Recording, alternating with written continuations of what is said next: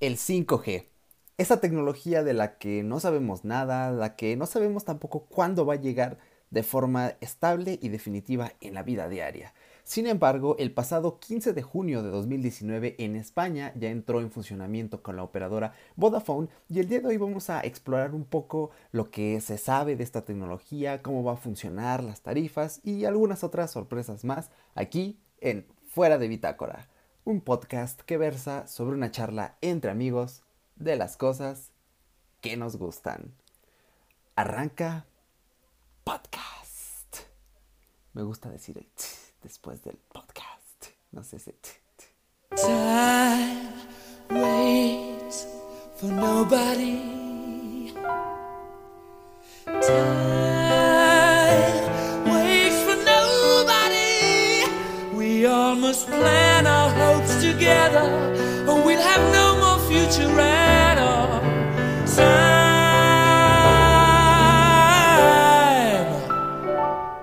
waits for nobody.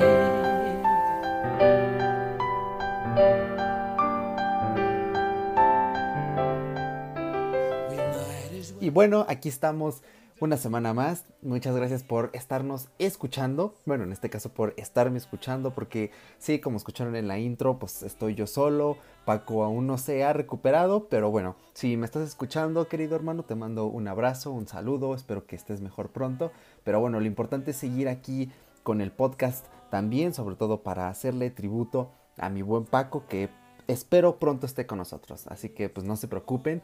Y de hecho, hace rato en mi pequeño preparativo, en mi charla conmigo mismo pre-podcast, estaba pensando, digo la introducción de una charla entre amigos, porque hoy estoy yo solo. Entonces me quedé pensando dije, bueno, es una charla entre amigos, sin importar que yo esté grabando solo, ¿no? Porque tú, que me estás escuchando del otro lado, pues para mí esto es como una charla entre amigos, ya sabes, un tanto informal. Claro, no llego a los extremos de palabras altisonantes, ¿no? Porque este es un programa más family friendly, pero pues al final de cuentas de eso va, ¿no? Una charla pues entre amigos. Así que bueno, hoy vamos a hablar un poquito del 5G, bueno, un poquito, un mucho más bien. Eh, y seleccioné este tema precisamente por eh, lo reciente de la implantación de la 5G. Ya esta era una noticia antigua, pero el podcast pasado mm, creo que se subió, hoy estamos a, a 23, lo estoy grabando a 23, y creo que se subió hace 10 días, ¿no? Creo que fue el 11. Eh, dice, bueno, debería ser el 13, no, fue el 11 creo que se subió el último podcast. Perdón, a veces me fallan las matemáticas. Entonces, mm, pues vamos a hablar un poquito respecto a la 5G, porque mm, para mí la 5G está siendo ahorita como un fenómeno comercial parecido a la 4K. Recordemos que cuando salió el 4K, quizá los eh, los, jóvenes de la generación Z no estarán muy informados. ¿Habrá alguien de la generación Z escuchándonos? Mm, interesante, ¿no? Pero creo que la mayoría de los que escuchamos esto recordamos como de repente apareció el, 4, el 4K. Nadie sabía qué onda, ¿no? Ah, sí, 4K, que se ve, se ve mejor, ¿no? Pero nadie lo pidió, o sea, todos éramos felices con Full HD, íbamos saliendo de esta tecnología pasajera que fue la 3D de repente llegó este 4G y bueno, hoy lo tenemos a tal punto que las consolas de videojuegos pues ya inclusive la próxima generación va a ir enfocada al 8K, que tampoco nadie lo pidió, entonces pues si, nadie, si no necesitan estas tecnologías pues ahorrense un poco de dinero porque el HD va más que bien. Y bueno, el 5G pues es este fenómeno comercial que es que el capitalismo es astuto, ¿no? Nos lo empieza a meter como un gusanito en la cabeza, llegan compañías como Samsung, ah, aquí te lancé cuatro versiones de mi Galaxy, ¿no? Y todo así como cuatro versiones que no era nada más el Galaxy S10e, el normal y el Plus. No, no, no, aquí tienes una versión 5G, mira, bien bonito. Oye, pero no hay 5G, pero lo va a ver, lo va a ver. Cómpratelo, cómpratelo. Entonces, algo así sucede y Vodafone resulta que va a estar comercializando pues este smartphone, ¿no? El S10, creo que es, creo que es S10 Plus 5G. Es que tiene unos nombres ya cada vez más complejos que me cuesta trabajo, pero pues ya, si saben que menciono estos equipos es porque son los que son la versión 5G. Entonces, mm, ¿cómo va a funcionar esto en España? Bueno, eh, primero hay que entender que ya hubo una subasta normalmente se concesionan eh, estos espacios, mejor dicho, el espectro electromagnético, bajo subastas públicas, donde el gobierno pone a concesión su, digamos, su infraestructura, si no digamos, es su infraestructura, que también hay inversión por parte de los, los, agentes privados, en este caso como viene siendo Vodafone en España, Orange, Movistar, que ya es telefónica, se le conoce más. Entonces, eh, bueno, eh, también va a haber una resintonización de la TDT, esta televisión digital terrestre, que prácticamente la tenemos en todos lados.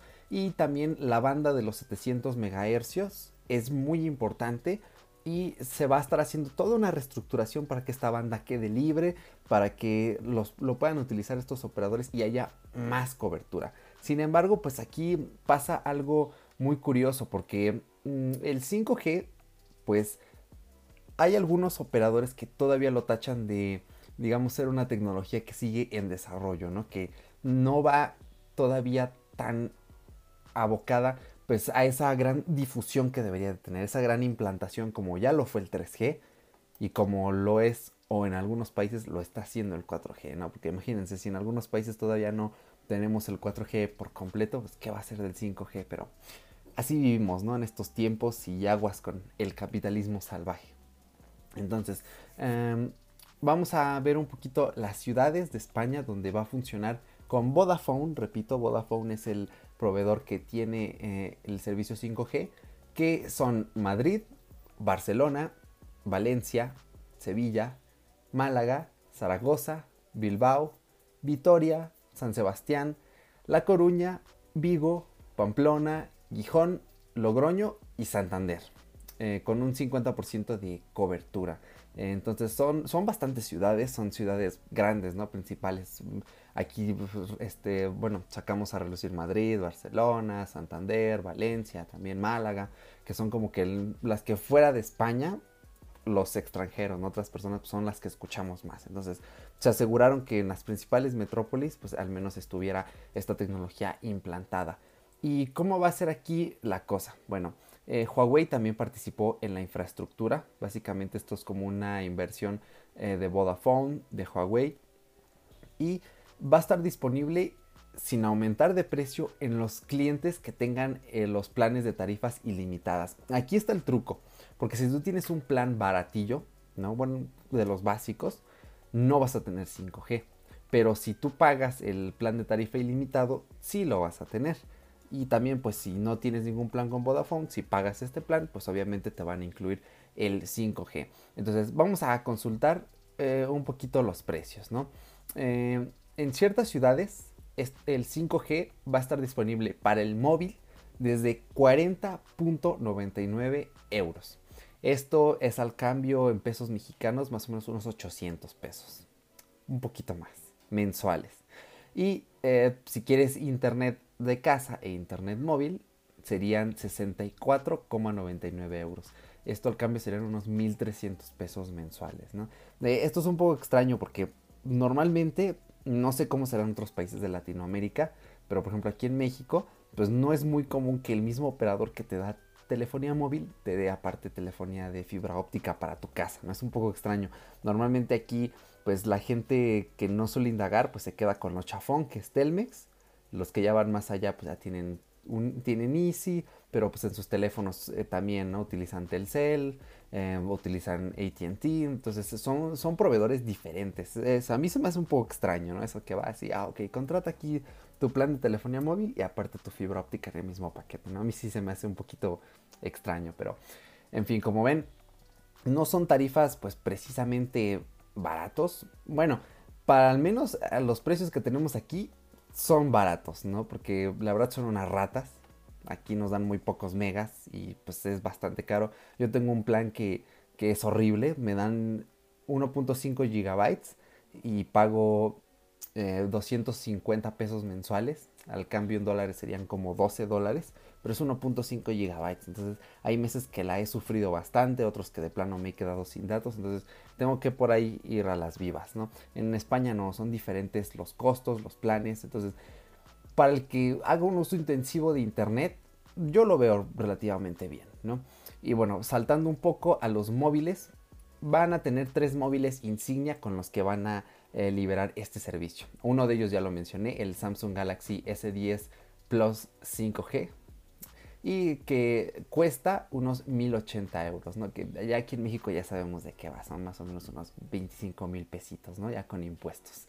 También van a tener el LG V50 ThinQ 5G. Este tiene un nombre loquísimo, ¿no? Que después de que le añadieron el apellido ThinQ para denotar esta tecnología inteligente, pues ya se vuelve más extraño, ¿no? Cuesta unos 900 euros. Este es el más barato, al cambio son unos entre 18 mil y 20 mil pesos, ¿no? Ya depende de dónde lo compres, cuánto nos claven de impuestos. Y el Xiaomi Mi 3, eh, no, perdón, el Xiaomi Mi, el Mix 3, eh, no, ah, no puede ser, mira, ahora sí se me fue el léxico aquí. Xiaomi Mi Mix 3 5G. Ahora sí, ya, ya lo dije bien, discúlpenme.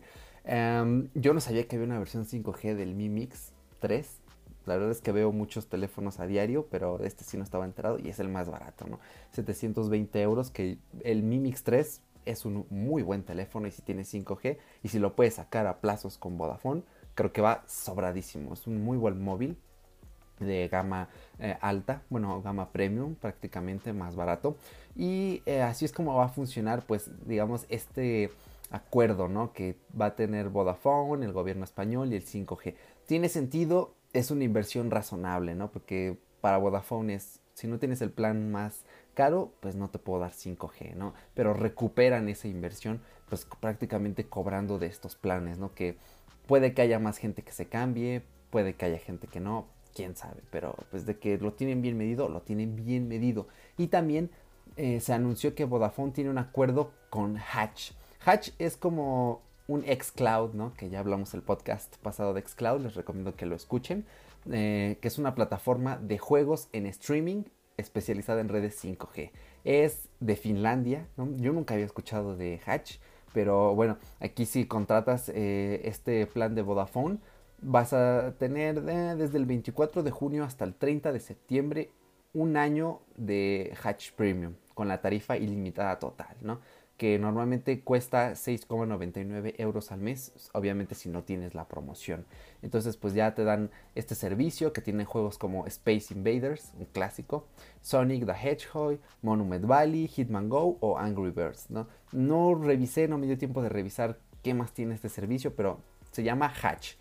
Eh, J, iba a decir J, qué tonto. H-A-T-C-H, Hatch. Así lo pueden buscar y pues les voy a dejar una fuente en la descripción ya una vez que termine el podcast y me dé tiempo a buscar un poquito de este servicio, ¿no?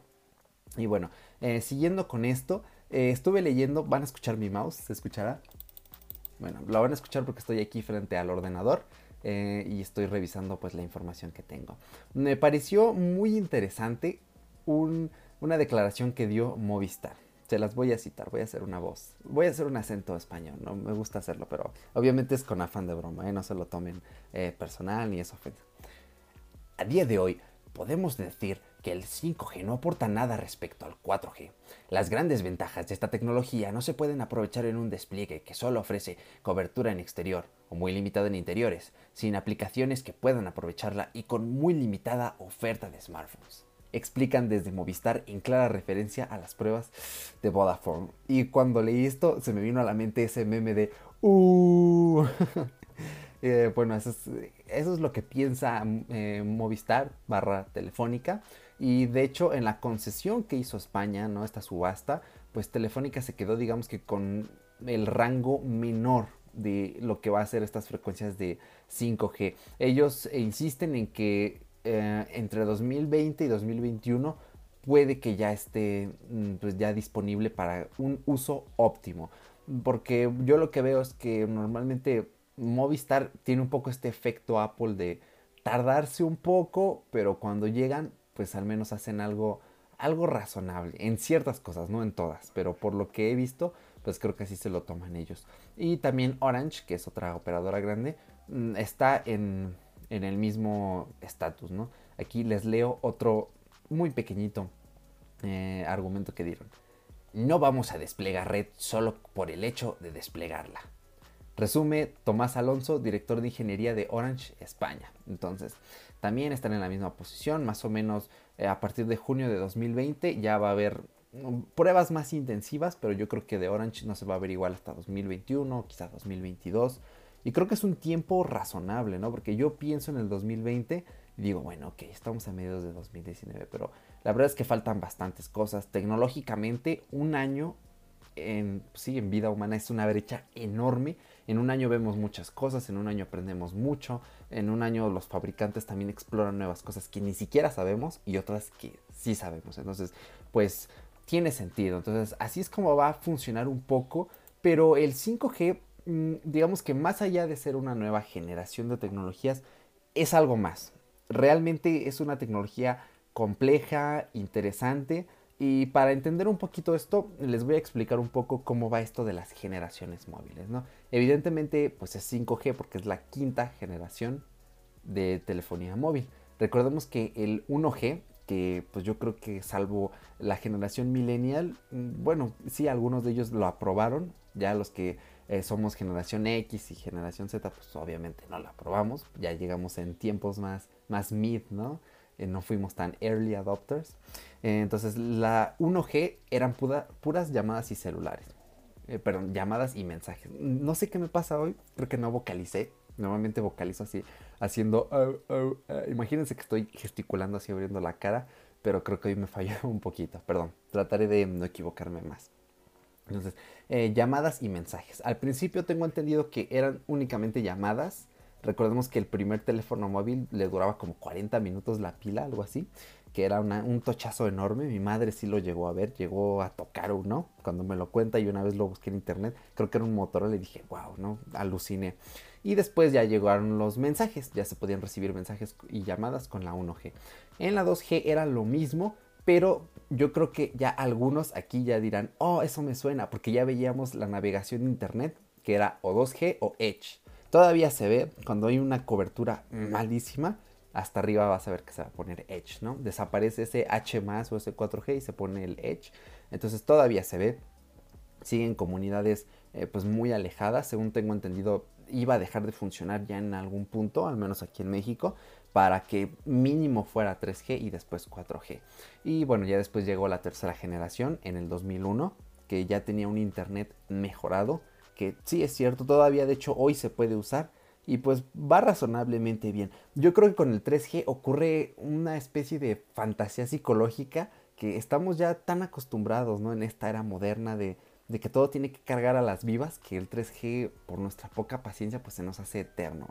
Ya para el 2009 llegó el 4G, pero hay que tener en cuenta que la Unión Internacional de Comunicaciones de telecomunicaciones, ya me volví a equivocar, ya, perdónenme, eh, tiene ciertos estatutos, ¿no? El más importante, para resumírselos, es que eh, tiene que llegar hasta 100 megabytes por segundo de descarga de internet.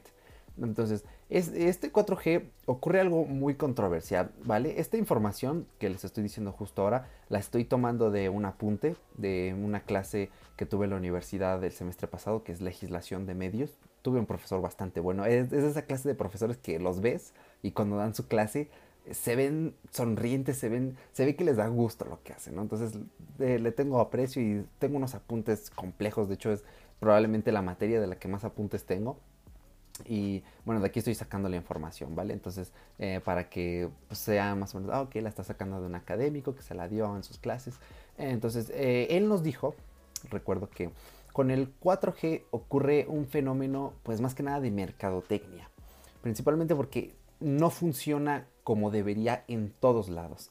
O sea, hay países en los que sí se puede llegar hasta estos 100 megabytes por segundo de descarga de internet, pero en otros no. Y pues cabe la casualidad de que pues México está en el, tercer mundo, ¿sí? No nos engañemos, no somos eufemismos, como en vías de desarrollo, ¿no? Es, es el tercer mundo, ¿no? un poquito está definición de, creo que fue de Mao Zedong. Entonces, eh, también el resto de Latinoamérica. Y aquí ocurre que nos clavan este 4G LTE. LTE significa Long Term Evolution, que es evolución a, largo plazo, ¿no? a largo término, a largo plazo, ¿no? Entonces, este, mm, el LTE pues, es como un disfraz, ¿no? De, ok, voy a emular el 4G, tú finge que estamos en 4G, pero transmito menos datos que el 4G. Eh, realmente pónganse a pensar en qué punto estamos tan bien con el LTE que realmente no notamos esta diferencia entre el 4G real quizá porque no lo hemos probado, pero se notaría en la vida real, o sea, navegando como cualquier mortal en Google, leyendo algo en un periódico, no sé, en proceso, en, en Shataka, un, un medio emergente, mm, lo notaríamos viendo una película en Netflix, ¿no? Notaríamos una diferencia drástica entre LTE y 4G. Yo creo que no. Y aquí la pregunta es, ¿con 5G se va a notar todavía más o va a seguir normal? Porque yo creo que algo que muchos tenemos en la cabeza es esta fantasía, ¿no? De que con 5G ya nada más abres tu navegador, le picas y ya cargo, pero así una latencia inimaginable, ¿no? Que ya, así, ya, está abierto Google ahí, listo para ti, ¿no? Sociedad de la información, toma. Entonces, no creo que funcione tan así, obviamente va a haber una latencia. Si hay alguien que escuche esto en España y ya está probando el 5G de Vodafone, si pudiera mandar un mail o dejar un comentario, pues lo agradecería bastante, ¿no? Porque creo que como usuarios, pues no vamos a notar tanto esta diferencia. Entonces, ¿hacia dónde va a ir encaminada esta 5G? Después del usuario, que yo creo que es como lo que está en segundo plano, que también les digo que lo veo más como algo de mercadeo, ya no voy a volver a mencionar lo del 4G ni lo del LTE, ya. Em, esto va más orientado a fortalecer el Internet de las cosas, ¿no? ¿Qué es el Internet de las cosas? Porque a veces escuchamos esto y sí como que te quedas así con mm, Internet de las cosas, ¿no? dices, pues tiene algo que ver con Internet, ¿no? Que se llama Internet de las cosas. Pero ¿de qué cosas, no? Así de que buscas cosas en Google, no, no, no. El Internet de las cosas es el punto en el tiempo en el que se conectaron a Internet más cosas u objetos que personas, ¿no? Esto surgió en el 2007 y obviamente el 5G va a tener eh, una pieza fundamental en esto. Entonces, a ver, ¿Qué va a permitir, digamos, este 5G? ¿A qué va a ir abocado y cómo fortalece al Internet de las Cosas? Antes que nada, pues va a ser crucial para las ciudades inteligentes, ¿no? A, mí se me hace un poco agua a la boca con este concepto, ¿no? Ciudades inteligentes, me imagino lugares públicos donde hace calor, pero hay humidificadores que se activan así eh, solitos, que están conectados a internet, sistemas de seguridad increíbles con cámaras con buena resolución, ¿no? Y pienso, oh, oh. pero luego me acuerdo que vivo en el tercer mundo y así, ah, bueno está bien, ¿no? Entonces, bueno, ¿qué va a permitir? Servicios multimedia mejorados, obviamente el uso del Internet de las Cosas, aplicaciones ultra, ultra precisas de ubicación, alta calidad y movilidad. Es, mucho ojo a esto, ¿eh? porque recordemos que cuando tú activas la geolocalización, normalmente no solo hace uso del GPS y del GLONASS, sino también de eh, Wi-Fi o de lo que estés conectado. Y obviamente operación global y economías de escala. Eh, los sistemas, en este caso del Internet de las Cosas, que creo que se van a beneficiar muchísimo, pues van a ser sensores en casa, ¿no? Como sensores de humo, tuberías, refrigeradores con conexión. Está loquísimo esto de los refrigeradores con conexión porque hay algunos que te van haciendo un conteo de lo que hay en el refri y luego en una pantalla te arrojan así como una lista, ¿no? Entonces, con el 5G esto va a ir a otro nivel, ya van a haber notificaciones en tu teléfono, pero en un tiempo real increíble.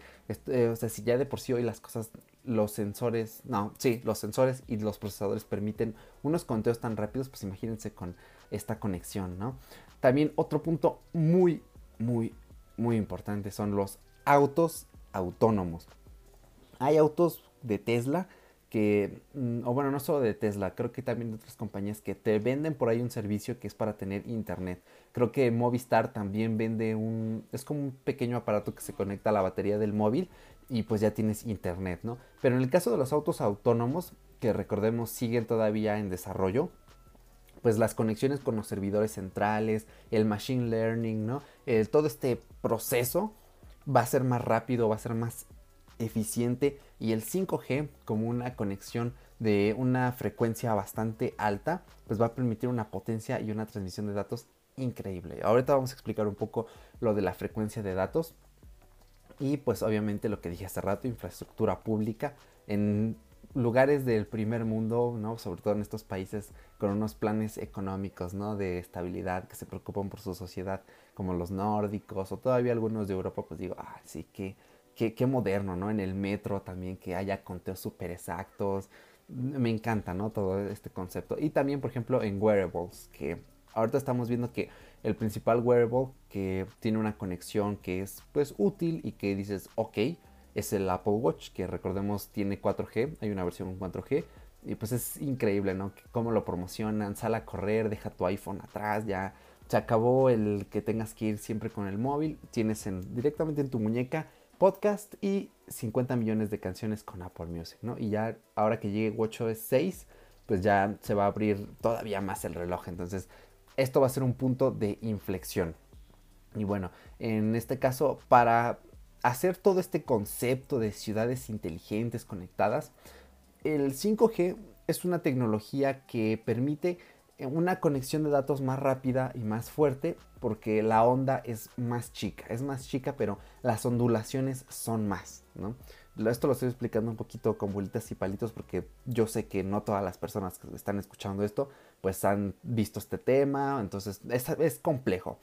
Eh, el actual 4G tiene una frecuencia que no es tan, tan aguda, ¿no? Es un poquito más larga, de hecho, ahorita con las manos estoy gesticulando, no estoy viendo las onditas. Yo también, imagínense lo mismo. El 5G no es una onda más corta, pero ondula más. Entonces, por este simple hecho, digamos que la conexión es más reducida.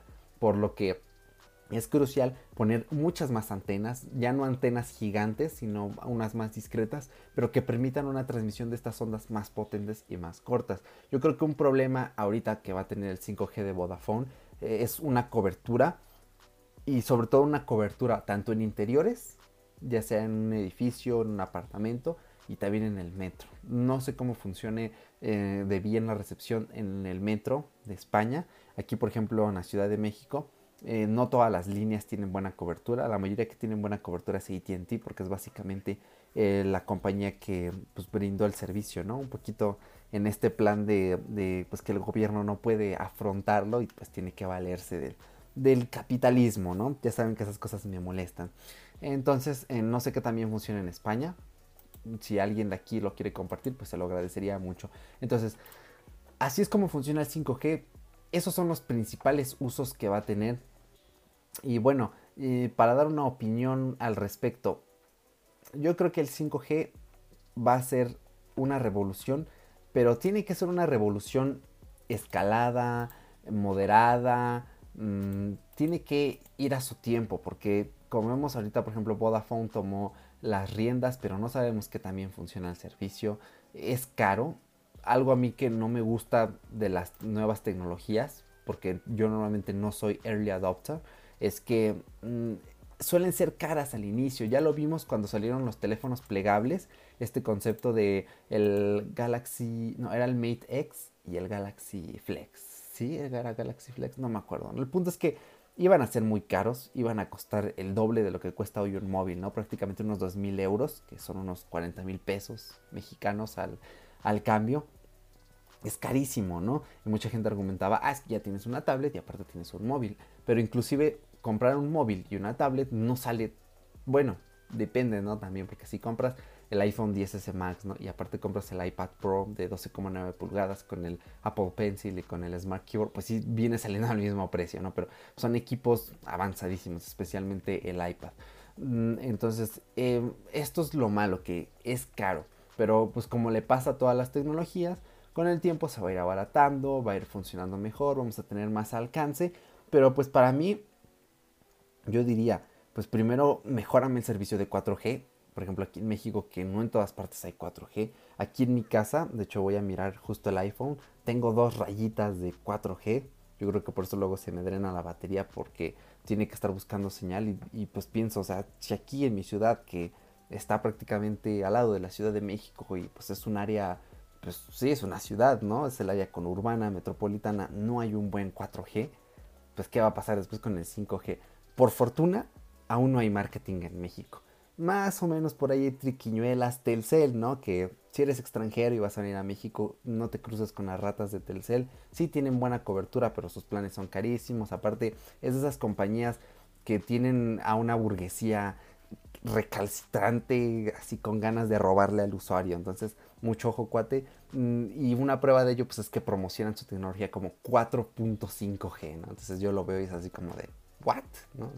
puedes tener 4G real, pero el 4.5G pues no existe, hermano, ¿no? No me vengas con esas estrategias de mercado. Por suerte la gente no lo termina de entender bien y yo creo que no se dejan llevar tanto por esto, pero es que no es lo mismo ver 4.5 que ver ya el 5 completo, ¿no? Es como los supermercados, este 999, 999, ¿no? Que siempre vemos. Entonces ya con el hecho de ver el número completo dices, wow, ¿no? Esto es algo diferente. No sé cuándo va a empezar esta publicidad, no sé cuándo va a llegar al tercer mundo esta tecnología. Mm, yo supongo que a lo mejor para el 2021 ya vamos a estar viendo esbozos de lo que puede ser, pero pues esperemos que en estos dos años que yo le doy de pronóstico a que llegue, pues haya un avance, ¿no? Que haya, eh, pues en el 4G ya una, un despliegue completo del 4G para que pueda funcionar bien el 5G. Pero bueno, pues por ahora así está la cosa. Espero que pues, hayan entendido esta explicación del 5G, cómo va a funcionar, cómo está la onda. Y bueno, pues vamos a pasar un poquito ya a temas eh, más amenos, ¿no? Menos complejos, un poquito más de entretenimiento. Que hoy tengo ganas de hablarles de unas cosas bastante interesantes. Eh, una de ellas, por ejemplo, muy divertida, que ya sabemos que Tom Holland, el protagonista de Spider-Man, que ya me lo se viene la película de Lejos de Casa, estoy hypeadísimo. Eh, por ahí vi un video donde decían que la película era magistral. Eh, me encanta, ¿no? Entonces, ahorita les voy a hablar un poquito de mi percepción, ¿no? De Spider-Man. Bueno, Tom Holland, a quien también la apodan como el Spoilers Loco, también había una emisión en Reino Unido eh, de un programa que se llama Graham Norton Show, que, en el cual este, Tom Holland lanzó un, pues, un spoiler ¿no? de Endgame. ¿no? Eh, básicamente dice, eh, la película lidia con las ramificaciones de la muerte de Tony Stark, ¿no? Y agregó el actor. Lo siento si alguien no la ha visto, pero si es el caso, entonces vives bajo una roca, para ser honesto, ¿no? Y pues hubo gente que no la había visto y que se enojó, pero pues también tiene razón, ¿no? Entonces pues así de, pues carnal, no la piratees, ¿no? A lo mejor te da igual, pero pues, si te da igual la película, pues ¿para qué te enojas, no? Pues sí, carnal, no te enojes, ¿no? Si no la has visto, pues ahorita, ahorita, pues porque no te importa. O bueno, a lo mejor porque, pues puede que alguien no tenga dinero para ir al cine, vivan cines caros, ahí lo entendería, ¿no? Pero pues también es Reino Unido, hay un estilo de vida, pues con un promedio bastante estable, razonable, entonces, pues eh, también leí esto y dije, mm, pues también qué clase de audiencia tan extraña, ¿no? Pero bueno, mm, aquí respecto a Tom Holland, a Far From Home, em, Spider-Man pues es mi superhéroe favorito, ¿no? Y creo que el de muchos también. Fue el primer superhéroe que conocí en mi vida. De hecho, tengo en, sobre mi sofá cama una almohada que tiene añísimos. La tengo desde los cuatro años cuando eh, fui a ver Spider-Man 2 y de hecho me regalaron esa almohada y yo de wow, ¿no? Y tenía peluches, tengo un traje de Spider-Man en el armario. Ya no me queda, pero pues ahí lo tengo, ¿no? Un poquito para hacer la broma y pues me da nostalgia, ¿no? Un día voy a comprar un traje más grande, mejor. ¿Para qué? No sé, pero simplemente se me hace, se me hace entretenido, ¿no? Ver esto de los disfraces en la vida real. Entonces, pues creo que muchos de nosotros tenemos diferentes perspectivas de Spider-Man, de las adaptaciones cinematográficas. Para mí es un superhéroe que tiene una maldición horrible tiene esta maldición de que es de esos tan complejos que hacer una buena adaptación es muy, muy, muy difícil. Le pasa también a Superman. Superman eh, es un héroe muy complejo, tiene bastantes villanos y hemos visto multitud de adaptaciones, algunas han salido bien, otras no tanto. Man of Steel, la película digamos la más, la válida, la canon, la más reciente del, entre comillas, eh, universo cinematográfico de DC, pues es una buena película, pero pues, aún así es complicado, ¿no? A Spider-Man le pasa esto. Y normalmente pues sus mejores adaptaciones suelen ser en videojuegos, ¿no? Hay videojuegos muy buenos, como el que ya he mencionado 12.384 veces aquí en el podcast, ¿no? El de Play 4, el legendario Spider-Man 2, este Spider-Man, el Ultimate que salió en PlayStation 2 con este estilo de caricatura. Qué excelente juegas. Ahorita que lo mencioné me dieron ganas de ponerlo en la Play 2 porque sí, muy bueno. ¿eh? Solo que no me gustaba que no nadaba, era un poco desesperante. Pero en fin, entonces, eh, agarrarle cariño a esta interpretación de Tom Holland, a mí se me hizo bastante sencillo, ¿no? Porque todos vemos a Toby Maguire y decimos, ah, sí, nostalgia, ¿no? Nos acordamos de la primera película y decimos, ah, qué buena presentación de personajes, ¿no? Mary Jane tenía un, duelo ahí bastante interesante también. Vemos la 2 y decimos, uff, señor, la mejor película de Spider-Man de todas las que ha habido, ¿no? Donde el desarrollo de personajes, ¿no? los problemas internos, externos, es bastante bueno, ¿no? Luego, yo cuando vi las adaptaciones de Andrew Garfield dije, señor, qué buena película. La primera me encanta. De vez en cuando la veo en Netflix y digo, uff, qué buena película. Cuando vi la dos dije, wow, me explotó la cabeza porque tiene un concepto, digamos que mezclan ciertos elementos cinematográficos, pero a la vez de videojuegos. Y dices, wow, ¿no? Cuando les pones atención dices, esto es increíble. Basta con ver la introducción donde va bajando, ¿no? Del cielo que se ve el símbolo y se convierte. Se ve como una introducción de película. Y dices, wow, ¿no? Las peleas con Electro también tienen estos efectos de sonido, mucho frenetismo. Está muy bien hecho. A mucha gente no le gustó. Es que es una historia de amor. Pues, joder, es que Spider-Man, pues, vive para él, digamos que una parte crucial, pues es en algunos universos Mary Jane, en otros es Gwen Stacy. Entonces, para mí me parece una muy buena película. Me gusta más que la original de Amazing Spider-Man. Pero recuerdo que hace meses estaba viendo eh, esta película de Tom Holland. ¿Cómo se llamaba? Esta es Far From Home. Eh, Revuelta a casa, ¿no? Este, Homecoming. Y la verdad es que digerir la película se me hizo tan fácil, tan ameno, que dije, wow, ¿no? y le agarras cariño porque es un Spider-Man diferente al de Tobey Maguire y al de Tom Holland. Cuando tú ves al de Tobey Maguire, es un Spider-Man que tiene una evolución como personaje, eh, no voy a decir que mal hecha, pero tiene agujeros, ¿no? Con el simple hecho de que al principio pues empieza en la preparatoria, ¿no? Es este chico tonto, tiene los poderes y la transición es muy rápida, sobre todo porque después de lo del tío Ben se vuelve un poco duro y es, es bastante rápido. Eso me causa conflicto. Después vemos la película 2, mantiene esa esencia de que sigue siendo una persona inocente, un tanto ingenua, no trabaja no de las pizzas, le cuesta trabajo hacer equilibrio en su vida.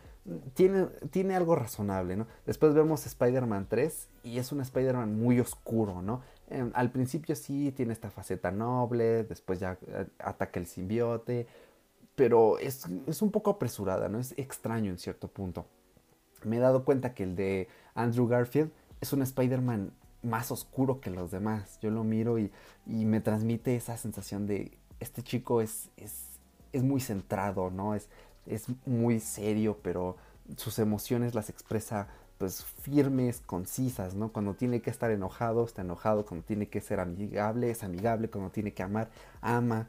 Eh, por eso siempre me gustó más que los demás, porque te da un rollo de mucha seguridad, de mucha certeza. Es, un Spider-Man mm, que lejos de ser predecible es lógico.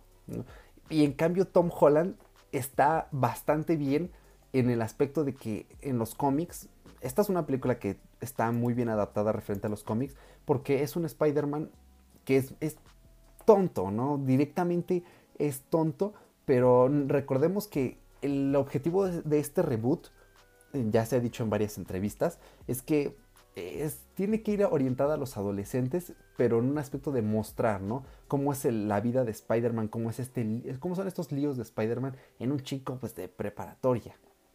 Entonces se nota y está muy bien construido el personaje desde este aspecto. Vemos una evolución en la película bastante buena, de hecho la película con este arquetipo ¿no? de Iron Man es, es bastante buena, es, crucial, Iron Man es una pieza crucial, ya no por lo que muchos dicen de que, ah, es que si no hubiera estado Iron Man hubiera sido una mala película. No, no es que fuera una mala película, lo que pasa es que recae mucho este punto arquetípico y pues no es la única película con arquetipos, ¿no? Por ejemplo está Karate Kid que se me viene a la mente ahorita.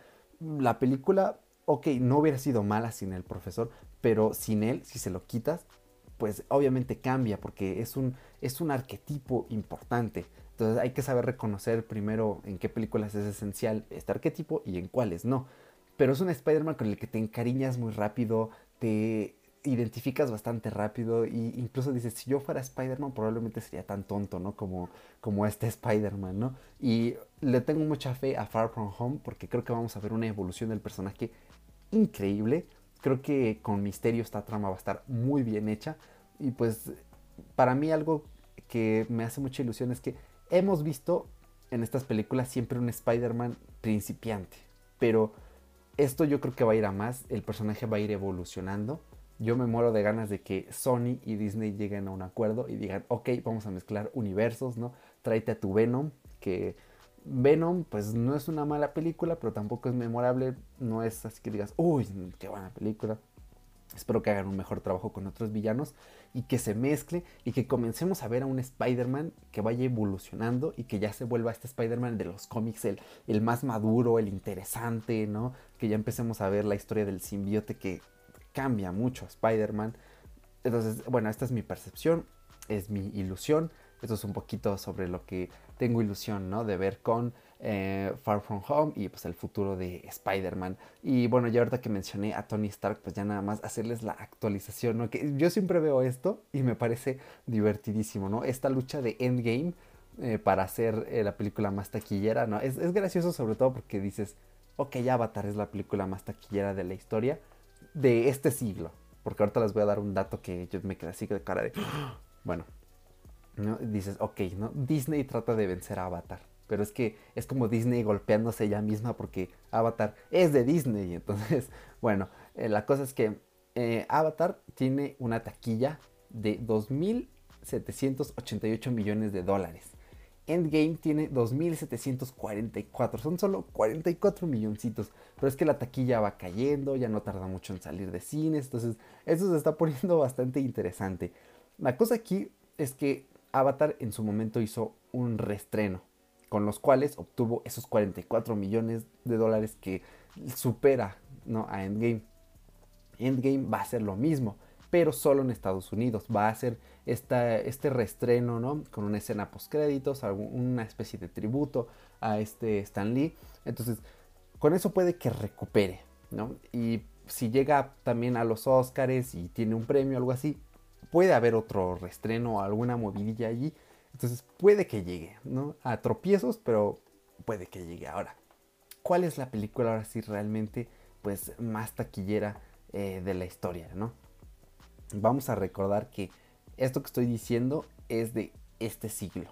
Pero el siglo pasado, la película Lo que el viento se llevó de 1939 tuvo una recaudación de 3.000 728 millones de dólares. O sea, y esto ya está calculado al cambio actual, cómo sería con la inflación. Entonces dices, wow, ¿no? Una película de 1939 fue muy buena, sí. Ah, bueno, en ciertos aspectos sí fue muy buena porque se llevó varios premios. Se llevó, a ver, déjenme ver que aquí estoy leyendo. Mm, ay, justo hace rato tenía la información creo que se llevó ocho premios Óscares, ¿no? Y la primera actriz de eh, raza, no, de raza no, es que los humanos no hay razas, gente. La primera persona con tez oscura de, la historia que se llevó un Oscar fue con esta película. Entonces, pues imagínense, ¿no? El alcance que tuvo, sobre todo porque, eh, bueno, 1939 es una época compleja en el cine, ¿no? Segunda Guerra Mundial, un Estados Unidos cerrado a su cine interno, ¿no? De propaganda. México era como lo que lideraba en, América. Entonces es muy compleja la cosa, pero pues es muy curioso de conocer estos datos, ¿no? Entonces así está la situación con Endgame. Manténganse informados, busquen.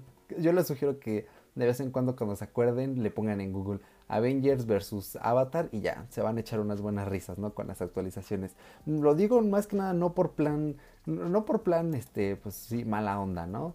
Porque a mí me gusta Avengers y, no le veo nada de malo, ¿no? Que vayan en esta disputa, pero pues yo insisto, ¿no? Que es como Disney golpeándose a ella misma. Así que bueno, ya para ir cerrando este podcast, vamos a hablar un poquito de ah, las recomendaciones de la semana, ¿eh? Que ahora sí he tenido tiempo bueno, más o menos de ponerme al tanto. La verdad es que esta semana estuve grabando, se me hizo pesadísimo. Nunca en mi vida se me había hecho tan, no difícil, pero complejo hacer videos, ¿no? Y la verdad a la hora de editar sí me daba un poco de, este cringe, ¿no? Así como de, oh, tengo que editar. Al principio porque la, la estética de los videos no me suele convencer, pero ya cuando le empiezo a meter corrección de color, cuando empiezo a alinear las tomas, digo, ok, no, sí, digo, sí, sí me quedó muy bien, ¿no? Entonces, em, bueno, estas semanas me he estado abocando en ver series, en recuperar ese tiempo perdido. Entonces, la primera serie que les voy a recomendar es la serie de Sabrina, esta adaptación de Netflix que, por ejemplo, ahí le mando un saludito a mi buen Hugo, que nos estuvo apoyando en el podcast número 5, que todavía lo pueden encontrar en todas las plataformas, eh, que él tiene este rollo de, ah, es que no es la original, ¿no? Eh, él es un sujeto un poco extraño, ¿no? En este, en este eh, apartado de que a veces es muy conservador, ¿no? Yo en su momento sí llegué a ver un poquito de la serie original, pero era más comedia para adolescentes, ¿no? Esta nueva Sabrina me gusta mucho porque eh, es más ocultista, ¿no? Tira más a mostrar un lado más satánico. Por ahí en un podcast que se los recomiendo muchísimo que se llama Noches de Miedo, eh, que es de cine de terror, hablaron de esta serie y decía Salva Valero, que es el presentador, eh, Sabrina es como un caramelito que adentro tiene algo muy satánico. Y es cierto, es cierto. Entonces, ya hace un año que se estrenó, bueno, creo que todavía no se cumple el año, fue a finales del pasado, pero bueno, fue el año pasado, se estrenó la parte 1. A mí me gustó, ¿no? Tenía un, tenía un desarrollo de personajes, más que un desarrollo, una forma de presentarlos muy peculiar, ¿no? Y habían algunos episodios que eran un poco random, decías, ok, bueno, pero de alguna forma presentaban personajes. Esta segunda parte no. Esta segunda parte ya se encarga de desarrollar una trama tanto externa como interna, pero ya más profunda para todos los personajes. Tiene un argumento central que lo envuelve todo.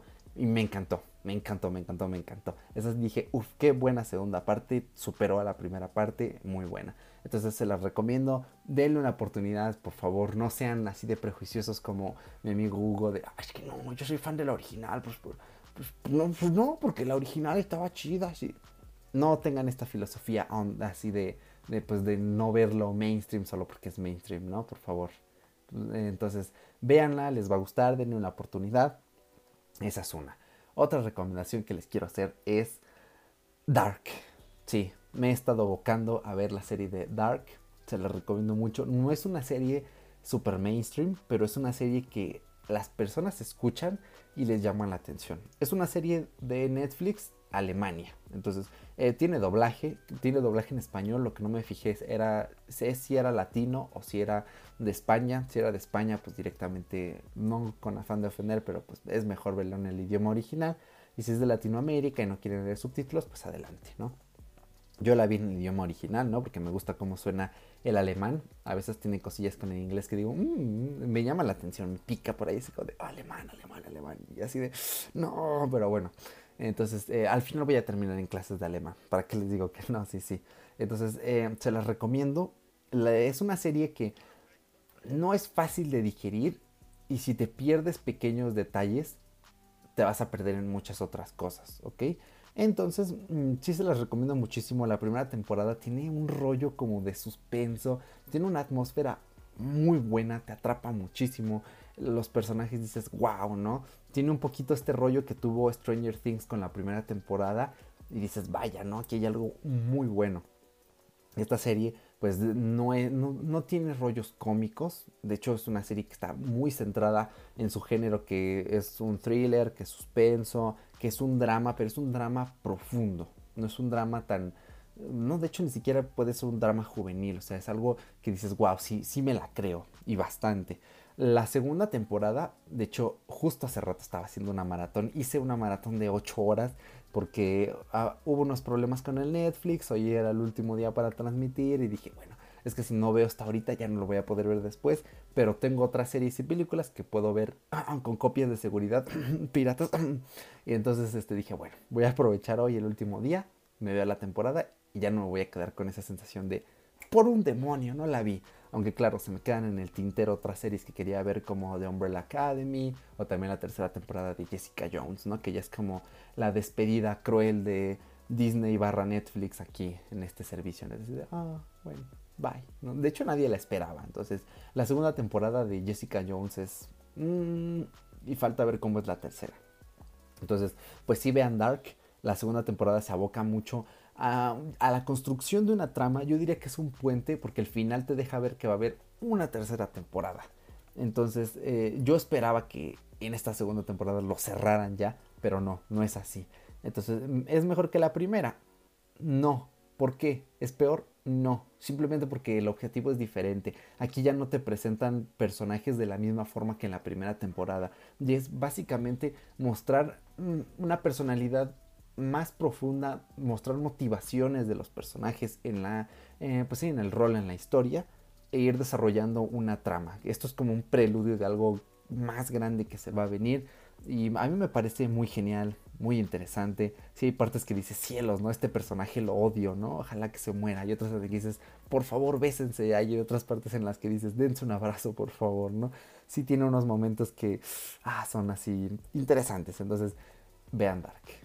Estas son las recomendaciones de la semana. Espero que les hayan gustado también el podcast, el contenido, sobre todo esto del 5G. Y bueno, creo que ya hemos finalizado con este episodio. Ya nada más que decirles que por favor compartan este podcast, especialmente este episodio, ¿no? Con gente que consideren que, ok, te va a venir bien saber esto del 5G.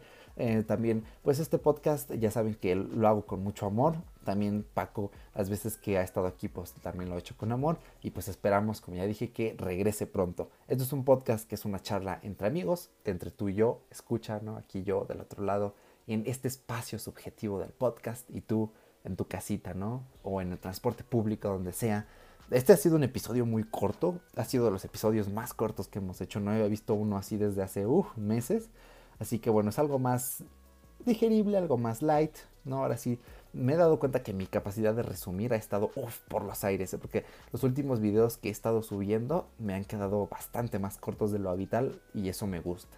Otra vez, dije habitual en vez de habitual. Ah, cielos, ¿no? Pero bueno, le pondría pausa para ir por un poco de agua, pero es que la aplicación de notas de voz del iPhone a veces hace cosas raras y luego me asusto porque digo, ay, se va a perder el archivo. No sé, tiene un bug muy extraño. Así que, bueno, pues ahora sí ya hora de despedir este episodio. Recuerda que recomendaciones, saludos, avisos, peticiones, lo que quieras lo puedes enviar a nuestro podcast fuera de bitácora.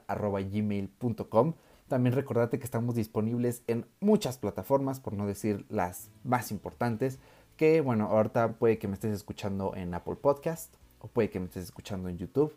Realmente odio subir podcast a YouTube, pero bueno, sé que hay gente que nos escucha allí y pues les doy las gracias, pero se las daría aún más. Si nos escucharon en otras plataformas como Google Podcast, que es una muy, muy buena aplicación, gratuita para Android, funciona bien, todo lo que quieran. También en Spotify, que para mí Google Podcast sería la mejor opción porque no todo el mundo paga Spotify y eso de estar escuchando de repente un anuncio del nuevo álbum de J Balvin ¿no? ahí en Spotify, ¿no? Mientras escuchas una playlist de metal y luego fuera de Bitácora, pues así como de, mm, ¿no? Demonios Spotify. Eh, también estamos en TuneIn, que pues es una plataforma bastante popular. Si alguien nos escucha ahí, gracias. En Stitcher, en Anchor, en muchas otras más, ¿no? Entonces, bueno, ya nada más darte las gracias, querido escucha, por estar aquí, por haberme acompañado. Y pues ya sabes que ahora sí, no nos ha quedado nada. Fuera de bitácora. Este fuera de bitácora sí me salió muy dramático, así como de película. Fuera de bitácora, por Dios. Ya, ahora sí, chao.